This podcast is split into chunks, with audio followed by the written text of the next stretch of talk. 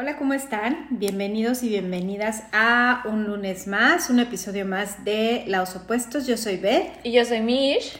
Bueno, les quiero contar cómo es que a veces los papás tomamos decisiones que creemos que son eh, las mejores decisiones para, para nuestros hijos y pues a veces resultan, a veces no.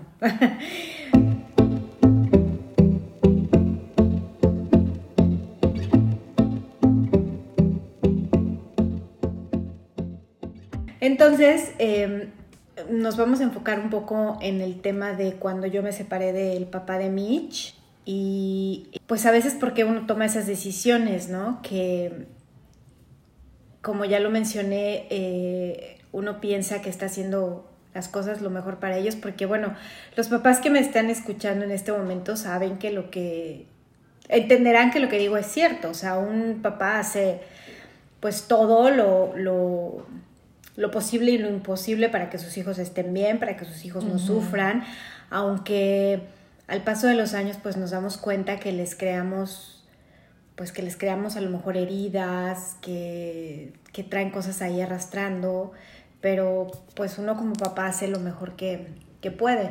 Y em, yo me pongo a pensar, bueno, si para papás, mamá y papá que están juntos, es difícil educar a los hijos, eh, sacarlos adelante, porque pues el, hecho de crear, de criar, de, educar, de amar a un humanito, pues no es nada fácil, ¿no? No. Entonces imagínate, em, cuando es uno solo y que tienes que jugar los dos roles, pues está más cañón. Sí, porque aparte ni siquiera sabes qué es ser un papá, o sea... No no, entonces sí, entiendo. Como ya lo había yo dicho, eh, qué fácil sería la vida si los hijos vinieran con un manual.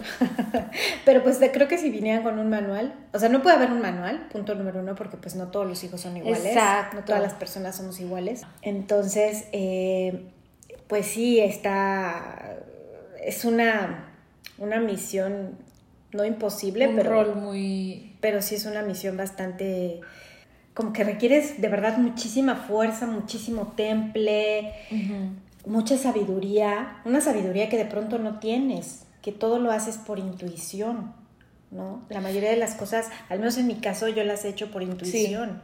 Y, también, ¿sabes? Este por intuición y por creencias que uno mismo va arrastrando, porque finalmente los hijos somos el espejo de nuestros padres. Entonces, eh, vamos jalando creencias de, cosas que, nuestro, que en el caso de mis papás hicieron conmigo, pues yo a veces las apliqué con ustedes y que al día de hoy pues nos damos cuenta que son obsoletas y que no están dejando como nada bueno, sino al contrario, vamos arrastrando como cosas y cosas, ¿no? Bueno, cuando me separo del papá de Mish, este, pues sin entrar en muchos detalles, porque pues tampoco se trata, mal, se trata de hablar mal de nadie, eh, no compaginábamos, o sea, su forma de ver la vida y su forma de actuar ante la vida no, no iba conmigo. sí, exacto. Y, y, es curioso, bueno, no es curioso porque yo con él duré 10 años de relación, 11 años de novios y vivimos 3 años. Pero pues obviamente no es lo mismo vivir con la persona que, pues, ok, nos vemos 10 años y tú en tu casa y yo en mi casa. Oye, ahora que lo pienso, es muchísimo tiempo. Son muchísimos años. O sea, yo que lo veo en mi vida, pues yo... ¿Cuántos años tenías tú cuando lo conociste? Cuando lo conocí, 17. Imagínate, o sea, yo tengo 22 y no, o sea, no ha llegado como nadie como de ese calibre. Digo, que obviamente cuando llegó mi papá, no creo que supieras como de, ay, voy a tener una hija con él. No. O sea, no creo que te lo imaginaras. No. Pero, o sea, como que, de, no sé, o sea, siento que yo ya estoy en 22 años y no ha llegado y tú desde los 17 lo conociste, qué locura. O sea, eso sí se hace muy, muy, mucho tiempo de novios. Muchísimo. Muchísimo tiempo. Ahora que lo piensas mucho. Y... Sí, es tu relación más larga, ¿no? Sí. Y la verdad es que no puedo hablar mal de, esta persona como, como hombre porque tiene muchísimos talentos, es el papá de mi hija. Eh, Pero pues no, o sea, simplemente nuestros caminos pues creo que eran diferentes. Pues yo, ajá, yo creo que también pues se cumplió el ciclo, ¿no? Que ustedes tenían que estar juntos. Sí, probablemente. O sea, porque yo vine a aprender muchas cosas. Ahora como veo la vida, entiendo que, o sea, ustedes estuvieron juntos para aprendizaje de ustedes y también para darme vida a mí. Y entonces ya cuando yo nazco, pues parte de mi aprendizaje es que ustedes se separen. Entonces, pues también es era por eso, o sea, creo que obviamente razones humanas hay muchas, no, ya no nos entendíamos, nos peleábamos ya mucho, eh, lo que sea, pero pues a un plano más eh, álmico, o sea, un plan más álmico es, que cuando yo naciera eso es lo que yo requería. Claro. ¿No? Claro. ahora ya lo entiendo así. Sí, sí, ahora ya lo entendemos de una manera diferente. Yo me separo del papá de Mitch cuando Mitch iba, estaba por cumplir, no recuerdo si tres años, o cuatro, pero creo que más bien tres. Y entonces, eh, esto fíjate que antes de iniciar el, episodio me estaba yo acordando de algo curioso que pasó y que, y que ahora lo, lo veo así como de que yo creo que te estabas preparando, o no sé, o ya lo sentías. Ajá. Porque nunca peleamos enfrente de ti, más que una vez. Ajá. Pero pues pero hablando de energía y todo eso, pues obviamente esa energía negativa que había, esa energía de hostilidad que había en la casa, probablemente tú la percibiste. ¿Y por qué digo que la percibiste? Porque tú antes de que, de que se tomara la decisión de que ya nos separáramos, tú desarrollaste asma, antes de que nos separáramos. E incluso nací con problemas de, de respiración. Ajá, exactamente. Bueno, ¿y, ¿y qué tiene que ver el asma? O sea, ¿por qué se te hace como el asma es como un medio de... ¿Por qué se desarrolla? ¿De dónde viene el asma? De la falta de... Ay, no sé, no me acuerdo, pero es como de la, de la situación esa del abandono, ¿no? Del miedo al abandono. Ajá, o sea, Ajá, lo que, lo que, lo que quería que explicaras es que obviamente, bueno, nosotras desde nuestro lente y de cómo vemos la vida creemos fielmente que las enfermedades son, eh, son eh, emociones que se somatizan en, y se convierten, o sea, tu cuerpo te está intentando decir algo a través de las emociones, no le haces caso y ya es tan grande que se somatiza en una enfermedad. Pero y que también a veces vienen, perdón, antes de que, de que continúes, y que también obviamente a veces hay enfermedades como el cáncer, como cosas más fuertes que también son por acuerdo, pero bueno, ajá. Pero, pero en ese momento, obviamente, yo ah, no, lo sabía, no, no, O sea, ahora lo entendemos de esa manera. Lo entendemos y lo creemos de esa manera. Pero en ese momento era una manera de protección de, de Mish, de pues de ver que sus papás, de que su hogar se estaba destruyendo. O sea que entonces, antes de que ustedes se separaran, yo empecé con las crisis de asma. Sí. Y ahora que lo dices, está curioso porque justamente las, las crisis de asma solo me pasaban así de pequeña, o sea, como que después ya no, sí cargaba mi inhalador, pero ya no, y hoy ya no lo, ya no lo tengo. No, no. y me dijeron como, tú vas a, nunca se va, el asma no se cura, ¿no? Y ya no. Exactamente. La tengo. Exactamente, y entonces em, nos separamos y todo, y entonces, pues obviamente, o sea, uno como, como papá, no, no dimensionas lo que le puede afectar a tus hijos el pues el destruir la familia, el hogar, ¿no? La relación con papá, uno no lo dimensiona. Lo único que yo em, en ese momento pensaba pues era proteger, o sea, en primera que yo no quería estar con, esta persona ya, y en segunda pues quería proteger a mi hija de, de que no viviera malos tratos, eh, no malos tratos, sino un ambiente negativo, un ambiente de pelea. Sí, sí, sí, o sea, no, y que ahora lo veo y creo que también está bien porque lo que hiciste, porque he leído libros donde muchas mamás se excusan en la parte de es que no me separo por mis hijos Ay, sí. y por mis hijos y entonces está este papel de la mamá mártir que se deja al final y sacrifica todo por sus hijos y para que sus hijos estén bien, que eso finalmente tampoco es algo bueno. O sea, es que te pones a pensar ambas cosas tienen su daño colateral en, su modo. Sí, O sea, entonces, bueno. Sí, exactamente. Y bueno, cada papá sabrá eh, cuál es la mejor decisión para, para los hijos, aunque yo sí quiero hacer hincapié en que de verdad los papás lo hacemos no para dañar, porque no pensamos en dañar a nuestros hijos, sino porque creemos que es lo mejor. Regresando un poco al, al, al tema, cuando ya nos una pareja se separa, como lo dije al principio, si es difícil para los dos educar, amar, criar, crear a un humano, para uno solo está muy difícil. Entonces, yo fui una mamá eh, bastante exigente con Mitch. Con, siempre con el primer hijo somos muy aprensivos, eh, pues es ensayo y error, ¿no? Ensayo y error, la verdad. Entonces, no sé si eso sea... Hoy, hoy yo lo veo en, en mí, por ejemplo, que yo fui la primera también de mis hermanos, pues yo lo veo bien, porque todo lo que mi mamá fue conmigo, aunque a veces fue muy ruda, hoy lo agradezco y digo, bueno, pues eso me sirvió. Y creo que Mitch también lo, ve de esa manera. Yo fui muy exigente con ella, fui muy, pues, pues sí, muy exigente e incluso pues la, la, lastimaba, le pegaba. Eh, o sea, yo quería que ella razonara a mi nivel, pues cuando no era así, ¿verdad? Entonces, pues creo que ella vivió una infancia bastante dura, bastante difícil, porque pues no estaba su papá y luego su mamá estaba toda esquizofrénica, toda loca. entonces, em, pues fue un poco difícil esa parte. Y luego, pues ya cuando entras a la bueno, la parte de la escuela, donde era la exigencia de, y me recuerdo que pues la ponía yo a hacer planas y si las cosas las hacía mal le arrancaba la hoja.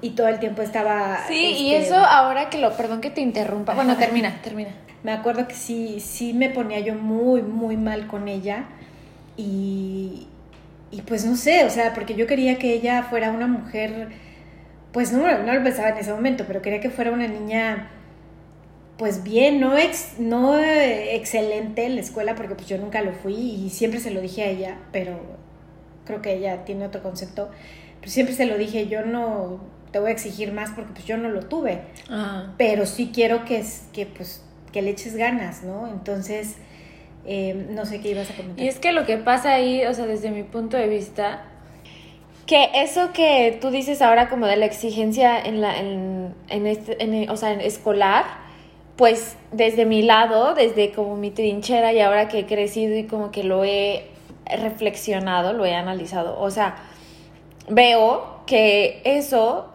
o sea, que tú me exigieras y que, por ejemplo, porque incluso también mi papá me lo decía, como menos de 8 no, no puedes tener. Y entonces si yo tenía un 8, era como, puedes hacerlo mejor. O sea, como que esos, yo sé que obviamente los papás no lo hacen con esa intención, o sea, obviamente los papás lo hacen con la intención de que el niño sea el mejor de la clase, porque está, no sé, o sea, creo que culturalmente estamos condicionados a ser el mejor siempre y si eres y, nuestro valor se basa en que si tienes un, o sea, si repruebas no vale, si eres burro y no sabes. Y entonces eso es, o sea, como que los papás y todo, como que la, la cultura, o sea, socialmente estamos acostumbrados a que el burro de la clase, ah, es que si eres burro, entonces como que, ah, ya valiste en la vida.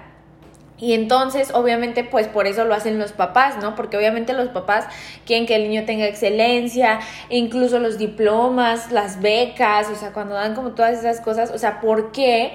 Eso incluso creo que también está mal en las escuelas, como por qué dar un diploma solo a ciertas personas, cuando todo el mundo hace lo mejor que puede con lo que tienen y más los niños. Sí, sí, sí. Entonces, pero eso son cosas que uno no los piensa, pero ahí le estás poniendo todo el valor al niño en una calificación que realmente no, no tiene nada que ver con la integridad, con el valor del niño y con la inteligencia del niño. Eso es lo que yo creo. Y entonces ahí, ¿qué mensaje indirectamente le estás dando a los niños? pues que no eres suficiente y que por más que tú te esfuerces, nunca es suficiente. Y entonces que tienes que ser excelente y ni así va a ser suficiente. O sea, como que siempre va a estar este gap, este espacio de que puedes hacerlo mejor, puedes hacerlo y nunca es suficiente. Pero obviamente los papás no lo piensan así. Sí, y, y tú lo mencionaste en, en otro de los episodios que, que había momentos en que yo te decía, o sea, que tú decías, es que saqué un 10 y que te decía yo que esa era tu obligación, algo así. Ah, sí, porque yo me acuerdo que, no sé, o sea, si sacaba en una prueba, en un examen, o sea, de que mis amigos, ay, es que saqué nueve y me, van a dar un premio, o sea, como que un celular, o me van a llevar al mall por un helado, no sé, cositas así, ¿no? O al cine. Y entonces yo decía, ay, a ver, a mí qué me dan, ¿no? O sea, como que yo, y yo me acuerdo que una vez llegué contigo y te dije como, pues, más, saqué tanto en esta prueba. Eh, y, y, te dije, creo que fue algo así como te dije, como, y a tal persona le van a dar un teléfono, algo así. ¿Y tú qué me vas a dar a mí? Como que yo dije, ah, bueno, pues si así es todo con todos, supongo que en mi casa es lo mismo, ¿no? Me van a premiar porque estoy saliendo, sacando buenas calificaciones. Y me dijiste, no, yo no tengo por qué darte nada, esa es tu obligación. Es tu obligación sacar buenas calificaciones. Sí. Y entonces yo dije como, bueno, y pues ya. Sí, y, y, entonces, por ejemplo, es, es, lo que te digo, o sea, son creencias que uno, que uno viene jalando, ¿no? O sea, a mí, yo creo, no me acuerdo, pero seguramente a mí, porque si no, ¿de dónde lo saqué? A mí me han de haber dicho lo mismo, ¿no? Pues pues es tu única obligación la escuela. Y es que sí te lo dice, ¿no? Pues es que tu única obligación es la escuela. Cuando eres pequeño, sí. Y estudiar y sacar buenas calificaciones. Y es cierto. Pero, ajá, ahora que lo pienso así, o sea, esto no lo había visto así, pero ahora yo soy muy de la idea como de celebrar las cosas, ¿no? O sea, pues, no sé, contigo mismo o con las personas que quieres celebrarlo, ¿no? Pero no sé, por ejemplo, si lados opuestos tiene un follower más, ah, bueno, pues lo celebro conmigo y lo agradezco y, y lo celebro, ¿no? Entonces creo que más bien va por ese lado, o sea, porque tampoco se trata de premiar a los niños como, como para que se hagan odiosos, ¿no? Como de, ay, te doy todo y, ¿sí, me explico? O sea, como como darles de más, no, pero ahora lo pienso como de, ah, bueno, sacaste 10, bueno, vamos por un helado a celebrarlo, ¿no? Como vamos a celebrar tus logros, porque ahí le estás diciendo indirectamente a la persona, es válido lo que estás haciendo. Y si sacas un 5, también estaría bien que se celebrara el 5 porque hiciste lo mejor que pudiste, ¿qué podemos hacer para mejorarlo? Sacaste 5, ¿qué hacemos para que la próxima vez sea 5.5, 5.1, 6? En vez de regaños, golpes, castigos, este, y que, nada más frustran al niño, ¿no? Y que se quedan ahí eh, como plasmados en, el alma de la persona. Y, ese es, y eso es algo que uno como papá pues no lo, no lo percibes, no lo entiendes, no lo razonas hasta que pasan los años y que te das cuenta que tienes este tipo de conversaciones con tus hijos o que viene un segundo o un tercero o un cuarto o no sé, un hijo, ¿no? ¿Por qué? Porque yo con, tu hermano pues ya no, ya no es lo mismo, ya las cosas cambiaron totalmente, o sea, hay un abismo en, en, cómo era yo con Michelle y cómo soy ahora con Luca. Pero eso es porque uno suelta, bueno, en mi caso, sueltas, porque pues ya es el segundo, ya sabes más qué onda. Y aparte porque pues Mitch ha contribuido muchísimo a que yo cambie muchas cosas con Luca, que ella misma dice, yo no quiero que mi hermano pase por lo que yo pasé. Y creo también en algo que mi mamá me decía cuando, antes de, que yo fuera mamá, eh, porque yo siempre he pensado que mi mamá tiene un favorito. Entonces mi mamá siempre me decía, es que los hijos nacen en circunstancias diferentes y cada hijo es diferente y cada hijo necesita una atención diferente y un trato diferente. Incluso ella me ha dicho, yo contigo fui como fui, de exigente y como haya sido dura, porque yo sabía que tú podías dar más. Y entonces son cosas que, que tú dices, mi mamá era bien mala onda conmigo, ¿no? Y ahora lo, digo, hay, hay, veces que yo a mi mamá le he dicho, ¿por qué me hiciste tan responsable? Porque hay veces que uno pues se cansa de ser tan responsable, ¿no? Entonces yo le digo a mi mamá, ¿en, serio? Ajá, yo le digo a mi mamá, ¿por qué me hiciste tan responsable? Sí, te gustaría ser como vas. Y eso, me vale todo. Como un poco más suelta. Porque, por ejemplo, yo veo a yo veo a mis hermanos un poco más relajados en esos aspectos, pero porque mi mamá fue diferente con cada uno. Ahora entiendo, o sea, yo no juzgo a mis padres ya, nunca los he juzgado, pero llegó un momento en que sí, yo decía, ¿por qué? ¿Por qué no? Te haces muchas preguntas de por qué fueron así, por qué no fueron de otra manera, por qué... Eh, muchas cosas, muchos cuestionamientos que se hace uno. Pero ahora eh, yo digo, bueno, pues gracias, o sea, la verdad es que gracias que mi mamá me obligó a hacer muchas cosas, me forzó, me encaminó a que fuera yo una mujer independiente, a que fuera una mujer, a que fuera una niña que no le diera pena hacer las cosas porque justamente también eso es algo que yo les transmito a mis hijos. ¿Quieres algo? Ve por él. Pero es que me da pena, ve por él. Porque a mí cuando yo era chiquita, eso es feo. mi mamá, sí, mi mamá me obligaba y me decía, ¿quieres una servilleta? Ve y pídela. Pero es que me da pena, ve y pídela, yo no te la voy a traer.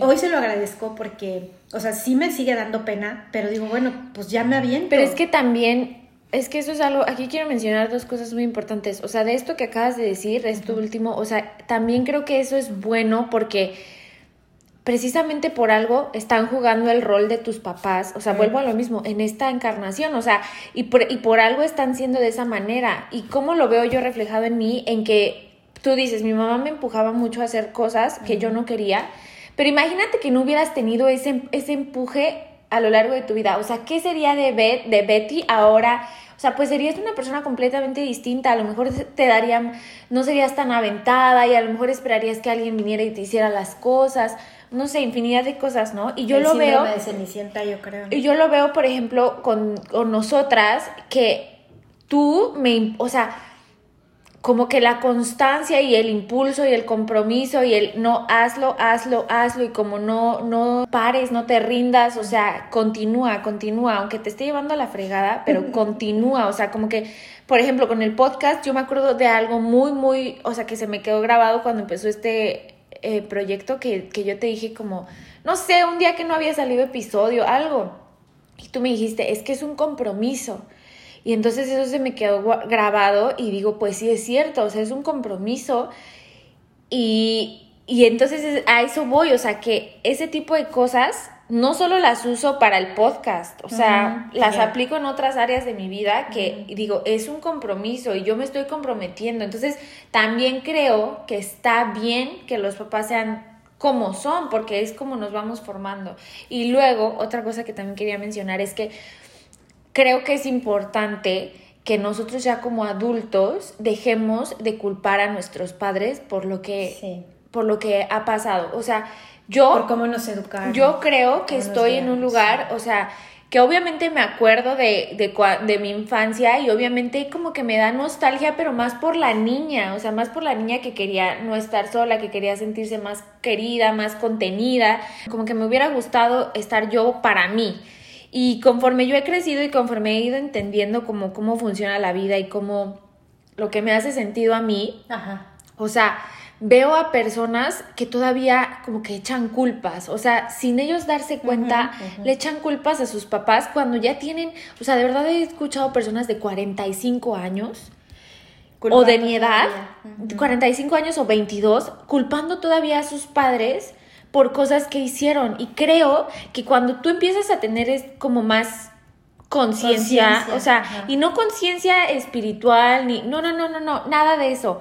O sea, cuando tú empiezas a tener más conciencia como ser humano y empiezas a crecer y a hacerte más adulto, debemos de dejar de culpar a nuestros padres por cómo nos educaron y por las cosas que nos dejaron en nuestra vida, o sea, como heridas, digámoslo, de alguna manera. O sea, porque yo he visto personas, yo creo que ni siquiera se dan cuenta, pero todavía guardan mucho rencor, como y, y la culpa, o sea, está, siguen echándole la culpa a sus padres cuando yo creo que conforme vas creciendo y empiezas a tener la madurez de un adulto, hay que darse cuenta que ya no es chamba de tus padres, o sea, ya tú ya eres un, o sea, es más, desde que naces eres un individuo individual, por decirlo, o sea, valga la redundancia, pero literalmente somos seres individuales, individuales. y, y, lo que no entendemos, lo que no se sabe es que cada quien está jugando un rol. En otra vida mi mamá fue mi hermana o mi mejor amiga o mi jefa. Y en esta vida es mi mamá. En, en, esta vida a lo mejor el que fue mi, el que es mi novio en otra vida fue mi papá. O sea, entonces lo que pasa es que estamos jugando roles. Diferentes. Ajá.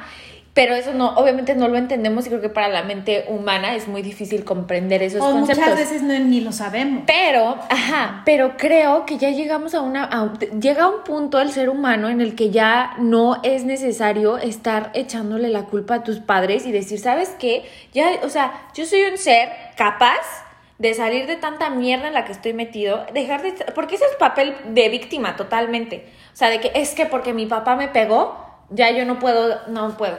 Es que porque mi papá tiene muchas este, eh, eh, creencias de carencia, yo no puedo cambiar mis creencias. Es que porque mi mamá cree que el amor no existe, yo creo también que el amor no existe. Y esas son cosas por encimita, pero todas las heridas que están en el inconsciente más adentro, está y es y vivimos con rencor hacia nuestros padres cuando ya ni siquiera, o sea, yo o sea, creo que estoy en un lugar donde ni a ti ni a mi papá los veo con rencor, ni con odio, ni nada. O sea, es como que yo ya me deslindé de ustedes. Sí. O sea, em, así, emocionalmente hablando, ya digo, mis cosas ya no son tus cosas. O sea, sí, se me quedaron esas, eh, esas marcas en mi vida, pero ya es mi problema, por decirlo de algún modo, o sea, ya es mi tema, ya yo lo tengo que solucionar, tú no vas a venir y me vas a solucionar la vida y yo no voy a ir y, y, te voy a solucionar tu vida y tus creencias y tus carencias. ¿Por qué? Porque cada generación pues hay que ir mejorando, ¿no? O sea, si el día, el día de ayer mi papá creía que para él no era posible vivir de sus sueños, eh, hoy yo creo que sí es posible. Si tú creías ayer que no era no existe el amor en pareja, yo hoy creo que sí es posible y creo en mi cuento de hadas, ¿no? Pero es como el, el punto aquí es dejar de culpar a nuestros padres y tomar la responsabilidad de tu vida. O sea, tomar al toro por los cuernos y responsabilizarte de tu vida y dejar de decir es que por mi mamá yo soy así. No, o sea, eso es un pretexto ahí todo bobo. Sí, y aquí quiero eh, mencionar dos cosas. La primera que tenía cierto resentimiento, no sé, porque yo había, había deshecho la, familia.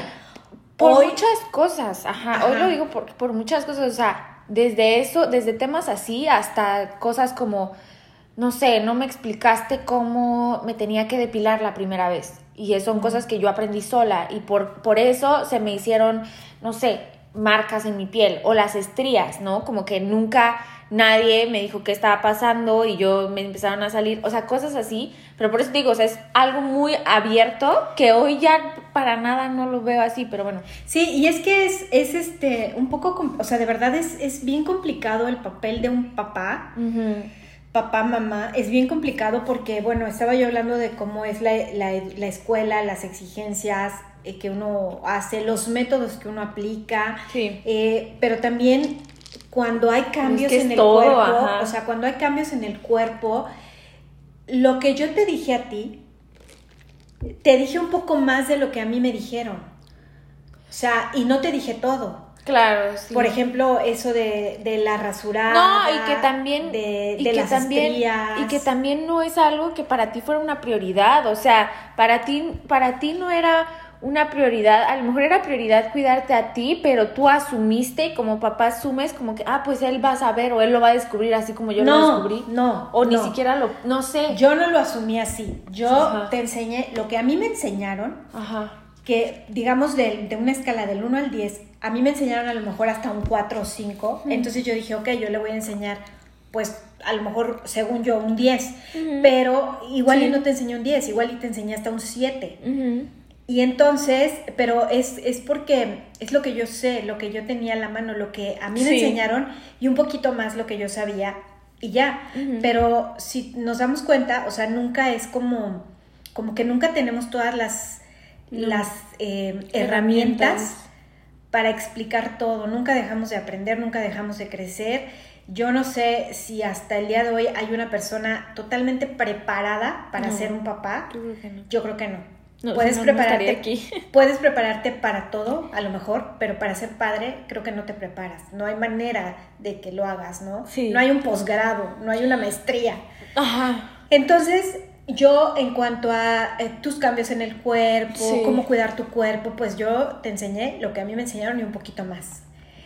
Y luego, en cuanto a la sexualidad, digo, también no es un tema tabú. O sea, yo, yo siempre he tratado de romper eso porque en mis tiempos pues no se hablaba de muchas cosas, ¿no? Sí.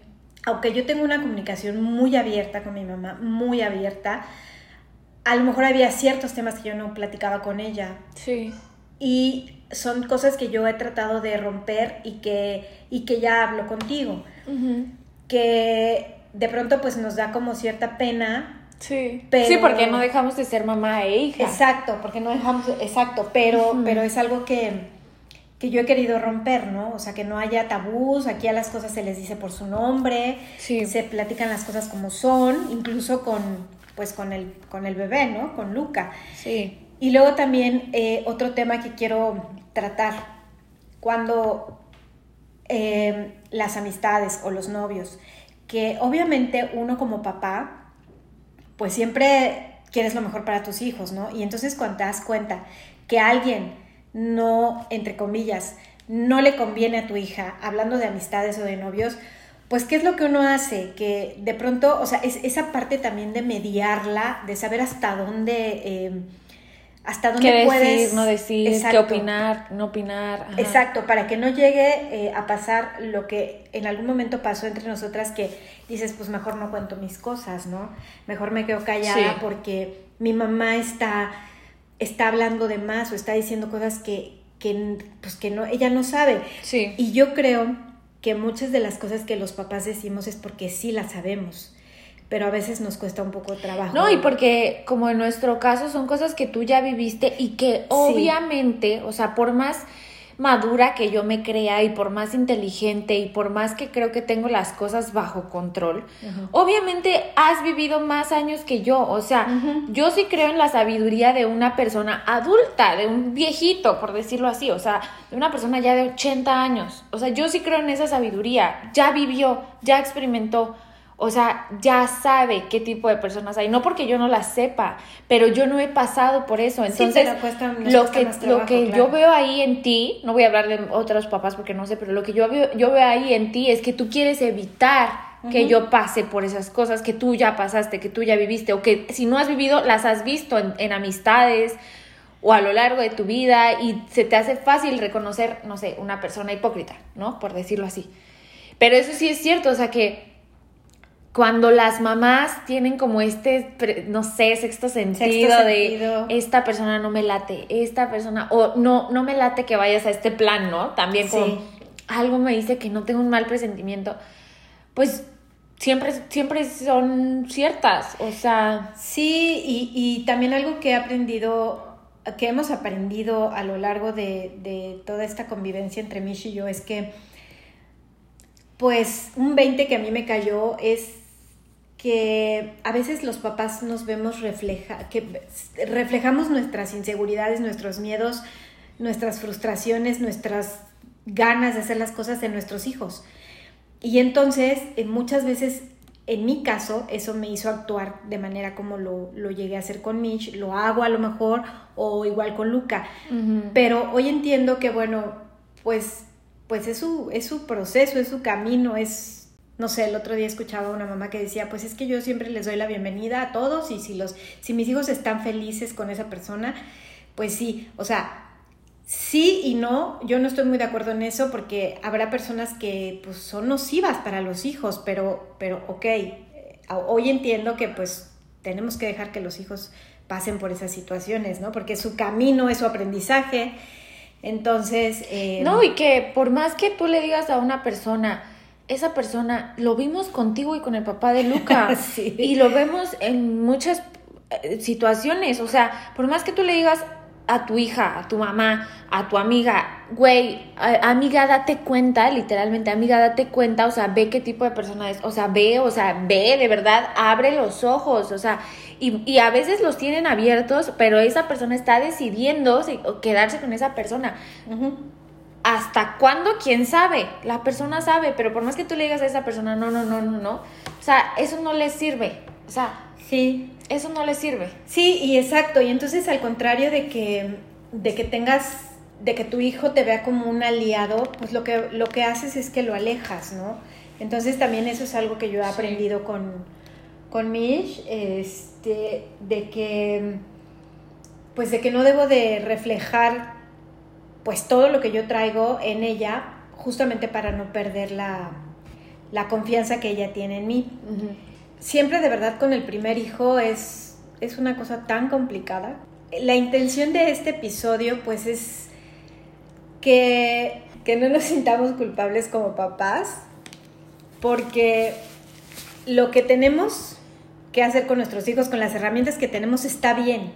Y bueno, el punto es que sí, o sea, es bien complicado porque el hecho de que, de que uno va arrastrando con esas creencias que uno trae, con esa educación que sus papás le dieron a uno, entonces, pues llega, o sea, llega un momento en que te das cuenta que es bien difícil romper, o sea, no es difícil, pero cuando te das cuenta ya se lo pasaste a los hijos, ¿no?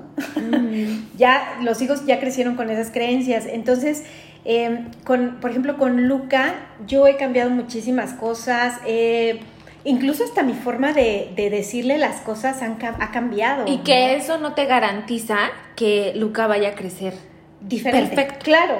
O sea, por eso es lo que digo. O sea, si no es una cosa es la otra.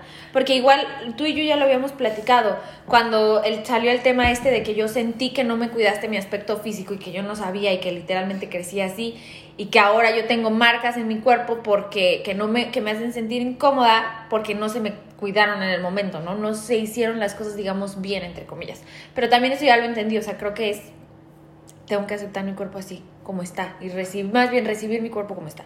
Pero a lo que voy es que si tú hubieras sido una mamá, cambiemos completamente el escenario.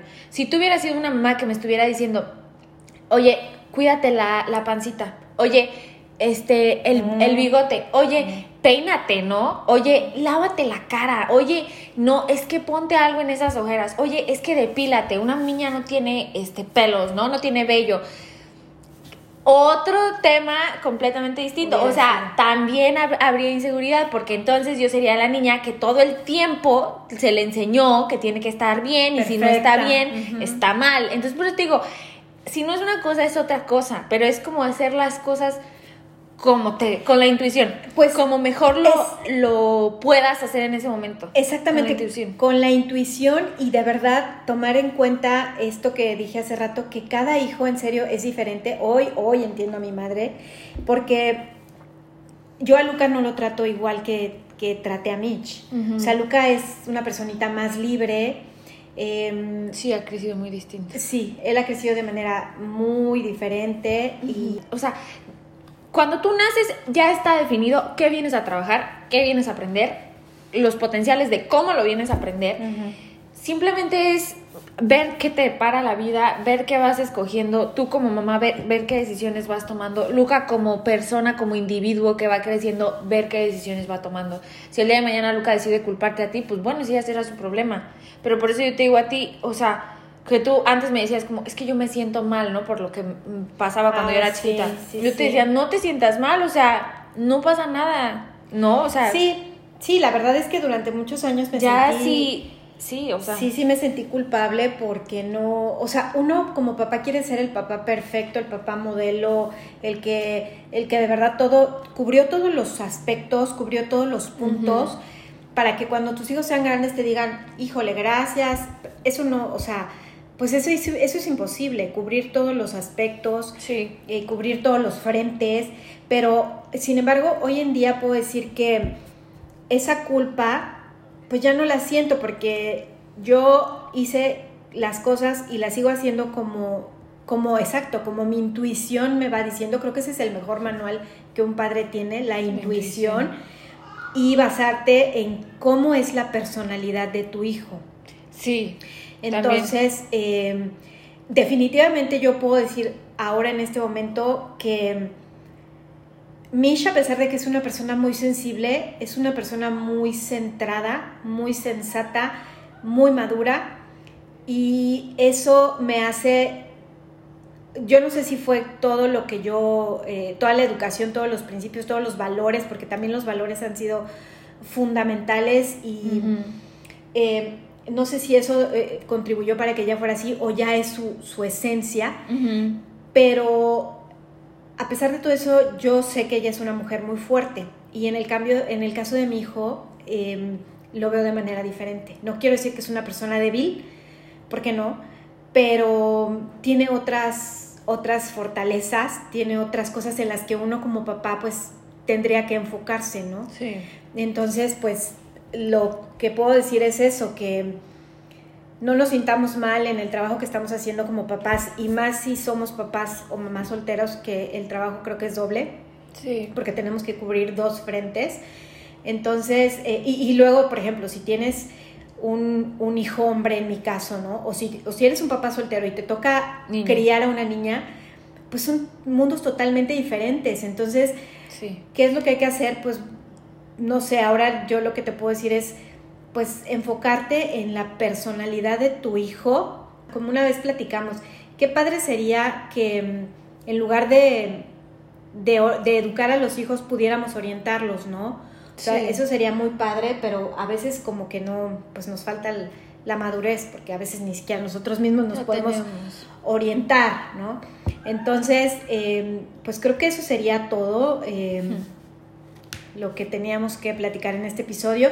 Antes de finalizar, quiero recomendarles una película, hace mucho que no lo hacía. Es una película que tiene mucho que ver con el, con el tema que estamos hablando, que, de, que los papás hacemos cualquier cosa por nuestros hijos para evitarles un, malestar.